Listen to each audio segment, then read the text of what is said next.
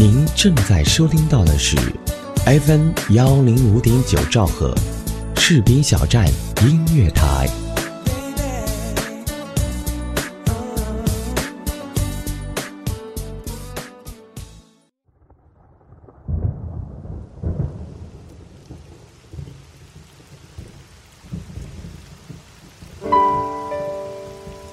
我用声音记录我的所见、所闻、所想、所悟，心灵之约，见证我的成长。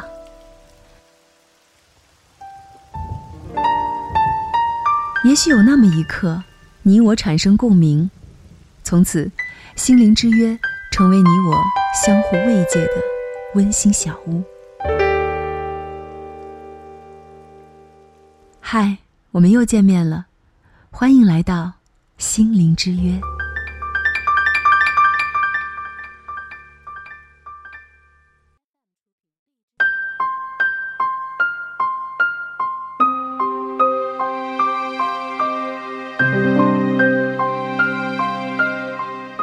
，FM 幺零五点九士兵小站音乐台，欢迎您的如约而至，我是思玉，这里是心灵之约。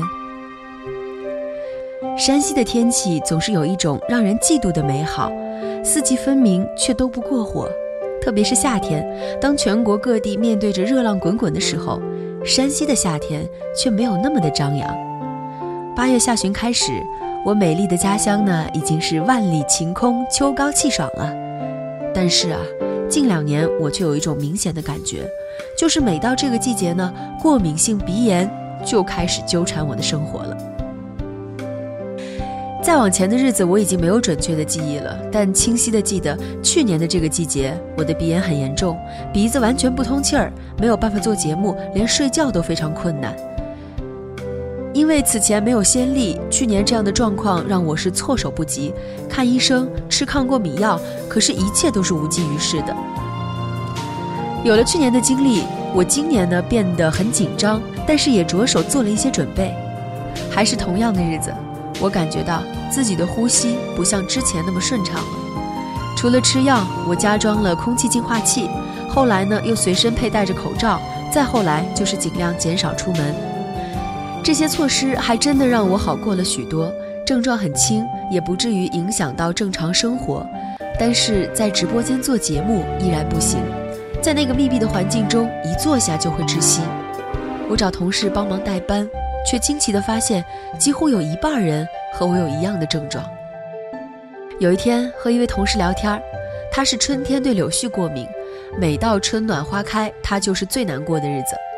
他给我讲，有时候情况很严重，喷嚏不断，晚上也无法入睡。有一次，他打喷嚏闪了腰，晚上又鼻塞睡不着，躺着躺着就哭了起来。他说：“当时的心情就是那种生不如死，有时甚至想死了更好，一了百了，再也不用受这折磨了。”他对柳絮过敏很多年了，从我认识他就是这样。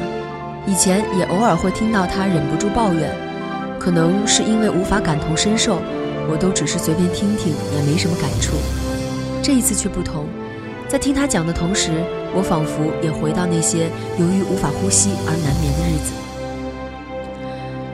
我还记得，在今年春天，他过敏最难耐的时候，我给他推荐了一部电影《滚蛋吧，肿瘤君》。我还说：“你看看人家熊顿多乐观，你就不要每天都生不如死的了。”这几天，我也重新看了这部电影，算是给自己打气吧。其实呢，回头想想也觉得挺可笑的。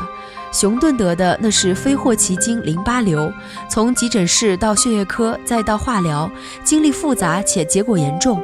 而我们面对打喷嚏、鼻塞，就已经快要崩溃了。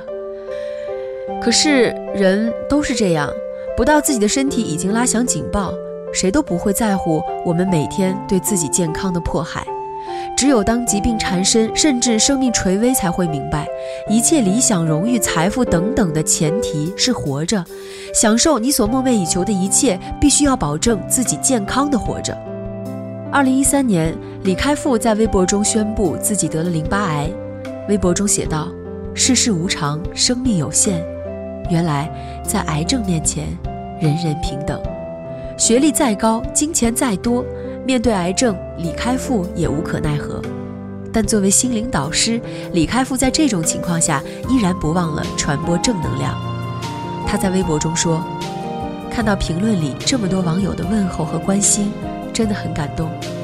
我一直相信，每个人在病痛面前的姿态和选择，决定了其未来精神世界的力量。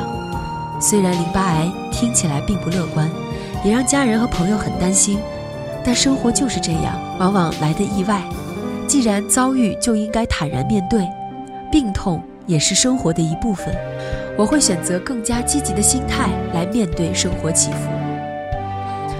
当然，作为一名成功人士，他一定少不了虐待自己身体的历史。他检讨说，在以往的职业生涯里，我一直笃信付出总有回报的信念，所以给自己的负荷一直比较重。甚至坚持每天努力挤出三小时时间工作，还曾天真的和人比谁睡眠更少，谁能在凌晨里回复邮件，努力把拼命作为自己的一个标签。现在冷静下来反思，这种以健康为代价的坚持，不一定是对的。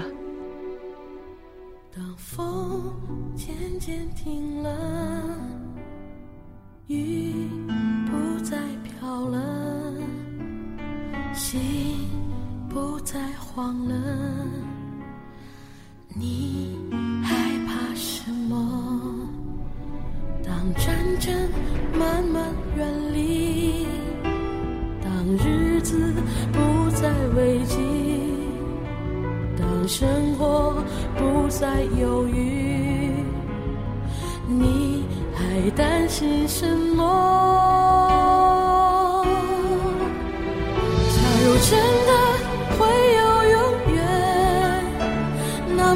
不想好好活着？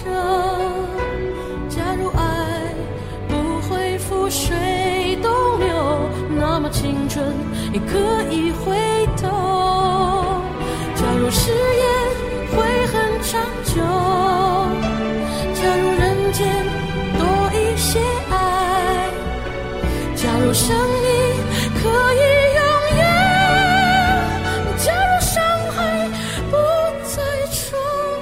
为了躲避过敏源，近一段时间我基本都是宅在家中跳舞、健身、看电影、看书。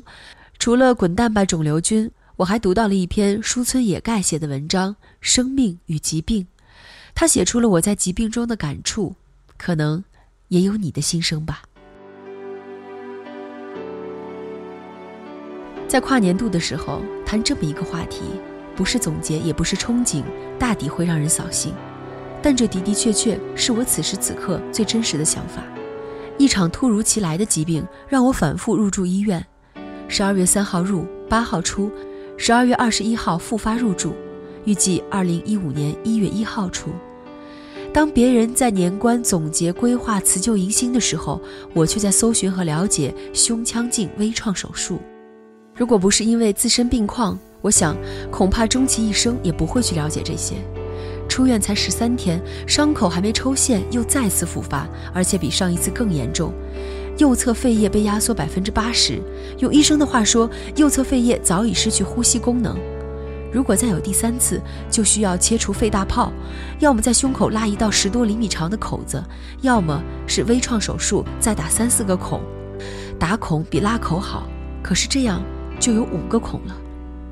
第二次手术，为了防止原有的伤口被感染，又开了第二个口，再开三个，简直让我难以想象。完完整整的身躯变得千疮百孔，感觉就像大地，而那一个个孔，仿佛是钻进去开采石油或天然气。想象着身躯布满疤痕，我又岂能不在意呢？也许这就是上天给予我的礼物，也许这就是命运的一场必然的安排。每个人都是带着伤生活的，也许我的伤痕要更明显一些。第一次住院的时候，我考虑更多的是生与死。那时候对这种病还不是很了解，我不悲观，但很希望借助这些机会，在大限到来之前考虑清楚生与死的问题，以便那一天能够走得洒脱一些。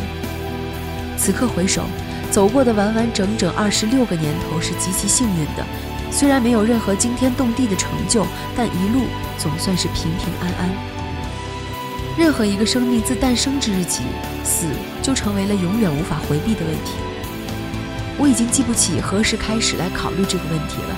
意识到有死这一概念，想当然的希望身边的人，希望自己万寿无疆。小学四年级时，奶奶的离世打破了我幼稚的不死迷梦，开始承认身边的人会不断离去，也隐隐感知到自己也终有一死。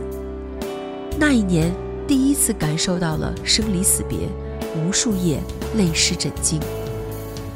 从那时开了个头，身边就陆陆续续的有人离开，舅舅、爷爷、妹妹、同学、朋友，有几次特别悲傲，甚至有过替人去死的冲动。可是生命自诞生之日起，就是一个个独立的个体，独一无二，谁也无法顶替。于是只能眼睁睁地。看着一个个生命的凋落，丧钟为谁而敲？不是为死者，而是为依然活着的人。原以为看过太多的死亡，经历太多的伤悲，就能淡然，就会释然，实则不然。那只是一种设身处地、交换位置的同情和怜悯，而换位又往往是不完整的，带有极强的主观推断、一厢情愿色彩。没走过你的路，就体会不了你的苦。至多只是同情和怜悯，偶尔在午夜梦回、梦魇的时候，还是会恐惧，还是会为死亡而挣扎。那也许，才是自己最真实、最隐晦的想法。第二次住院，我对气胸有了更多的了解，知道它在正常情况下一般不会导致死亡。我考虑的问题也不自觉地随之发生转向，转向了生命与疾病。这是我现在才察觉到的，一个人的注意力会随着你关心的话题而改变，大多时候都是无意识中完成的。躺在病床上的时间不是热力学时间，也不是宇宙时间，是一种纯粹的心理时间，大概也就是伯格森的演变。这种心理时间比其他任何可计量的时间都要慢，甚至根本就无法计量。我经常会数着输液管里的点滴过日子。每一滴滴下的如此慢，在一个人数着时间过日子的时候，大抵是痛苦的时候，所以才会有度日如年。快乐的时光总是很快很短暂，人的感知仿佛也消减了大半，不再敏锐，不再细微。窗外车水马龙，城市喧嚣，日出日落，阴晴冷暖，都和我没有太大的瓜葛。只是偶尔会在某个早晨或傍晚，站在窗子前羡慕的远眺几眼，完了回到病床上细数点滴时间。病房是阴冷的，我感觉自身仿佛是被关押的囚徒，囚禁在阴冷里，失去形体的自由。而形体自由失去之后，心灵自由也受到了牵连。城门失火，殃及池鱼，就是把庄子关在天牢里，他恐怕也很难游心。说到囚徒。又不由想起了柏拉图的洞穴理论，我也成了囚徒，只不过我是在太阳底下进去的。偶然学了那么一点浅薄的哲学，却再也擦不去劣质哲学在我骨子里所遗留下的痕迹。的确是劣质的，就像那劣质的卷烟一样。该死的是，居然我找不到可以擦去这一痕迹的橡皮。当时选择法律、文学、历史，可能就会好一些，至少不会把生死反反复复的考虑。时间是经不起细数的，越数就越显得漫长。病床上，我以阅读打发时间。史蒂芬·霍金的《时间简史》，莫泊桑的《羊脂球》，漂亮朋友，尼采的《尼采随笔》，朴槿惠的《绝望锻炼了我》，傅高义的《邓小平时代》，李开复的《世界因你而不同》，白岩松写的《痛并快乐着，幸福了吗》，明朝那些事儿，《大运河传》。在这些书中，一些相关生命与疾病的内容触动了我。史蒂芬·霍金被誉为继牛顿、爱因斯坦之后最伟大的物理学家之一。1963年，年仅22岁的史蒂芬·霍金被诊断患有肌肉萎缩性侧索硬化症及运动神经病，医生诊断他只能活两年。他在手术过后的几天写下了世界名著《时间简史》，奇迹般的活了下来。往后数十年，他逐渐全身瘫痪，失去了说话能力，只能利用眼球上下左右移动来发出指令，通过电脑语言合成发出电脑声。少年时霍金并不好学，他是患病后才开始发奋读书的。一场突如其来的疾病，兴许给他带来了更多关于人生和生命的思考。当人面临绝境的时候，更会去考虑生命存在的意义。当你面临夭折的可能性，你就会意识到生命是宝贵的，你有大量的事情要做，活着就有希望。一个人如果身体有了残疾，绝不能让心灵也有残疾。生活是不公平的，不管你的境遇如何，你只能全力以赴。虽然我行动不便，说话需要机器的帮助，但是我的思想是自由的。霍金不仅以他的成就征服了科学，也以他顽强搏斗的精神征服了世界。短暂的数十载生命和疾病仿佛是卵生的，总是会受到疾病的各种侵扰，特别是在上了年纪之后，生命的结束总是有疾病的相生相伴。最让人难受的。还是青年的时候就被疾病缠上，不得不进行抗争。如果有如果，如果可以选择，让霍金在健康和成就之间进行选择，不知道他会选择哪一种。痛并快乐这里，白岩松谈到曾有过一段失眠的经历。一连持续几个月，身体越来越差，头晕，眼睛见不得光，情绪不稳定，坐立不安。即便有恋人陪在身边，可是当生命开始亮红灯的时候，爱情、事业、金钱、友谊都失去了平日里的意义。一开始深信自己能打赢这场战争，可随着时间的推移，信念彻底崩溃了，甚至不再相信生命。躺在病床上，感受着生命的脆弱。心里渐渐地平静下来，渐渐明白，没有什么比身体健康和生命质量更重要。身体健康的时候，为名利、为生存而繁忙，拿着健康赌明天；而当生命亮黄灯的时候，平日里认为最重要的东西，会突然间在内心贬值。身体健康时，清风明月、朝霞夕阳、粗茶淡饭都足以快乐；一旦健康不在，所有的都会在瞬间消失。人是如此脆弱的，如此的容易走向绝望，特别是生病的时候，周围的人都帮不了你，甚至连自己都手足无措。我清清楚楚的知道这并不至于死，但是，如果他久久纠缠，我生命的质量无疑就将大打折扣。这是我最不愿意的。我不在乎生命的长度，但在乎生命的宽度。如果质量足够好，我不惜自己像流星一样划过。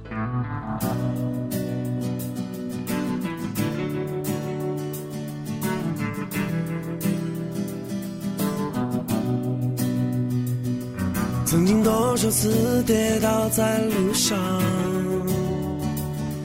曾经多少次折断过翅膀，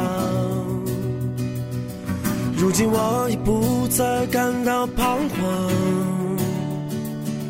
我想超越这平凡的生活，我想要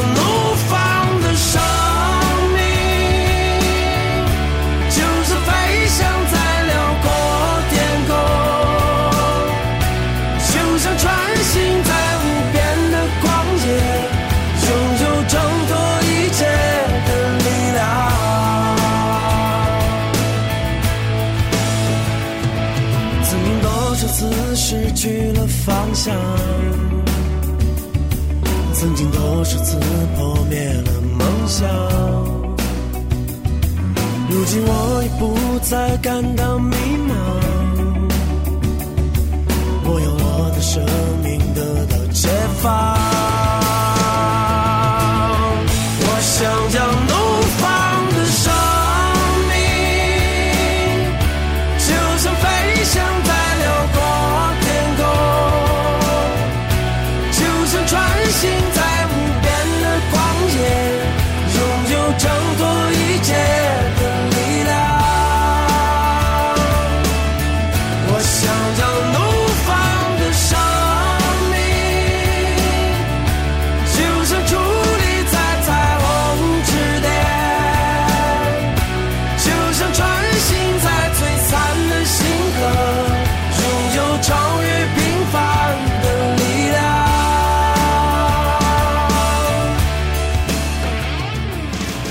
不相信命，但有些事情我们是无法逃避的。疾病可能来自于基因，也可能来自于外在环境。如果我们不幸被选中，是不是可以像熊顿一样更加乐观一些，即使结局是注定的？是不是可以像霍金一样，在有限的生命和能力范围内扩展我们生命的宽度，让遗憾少一些？但不可否认，很多疾病的原因来自于我们自身。我们是不是可以把更多的时间和精力放在健康上？即使时间紧张，即使条件有限，即使生活所迫，也不要用健康和生命去换取一些转瞬即逝的东西。感谢节目责编子恒，监制浩然，也感谢您的收听。希望听节目的你健康快乐，再见。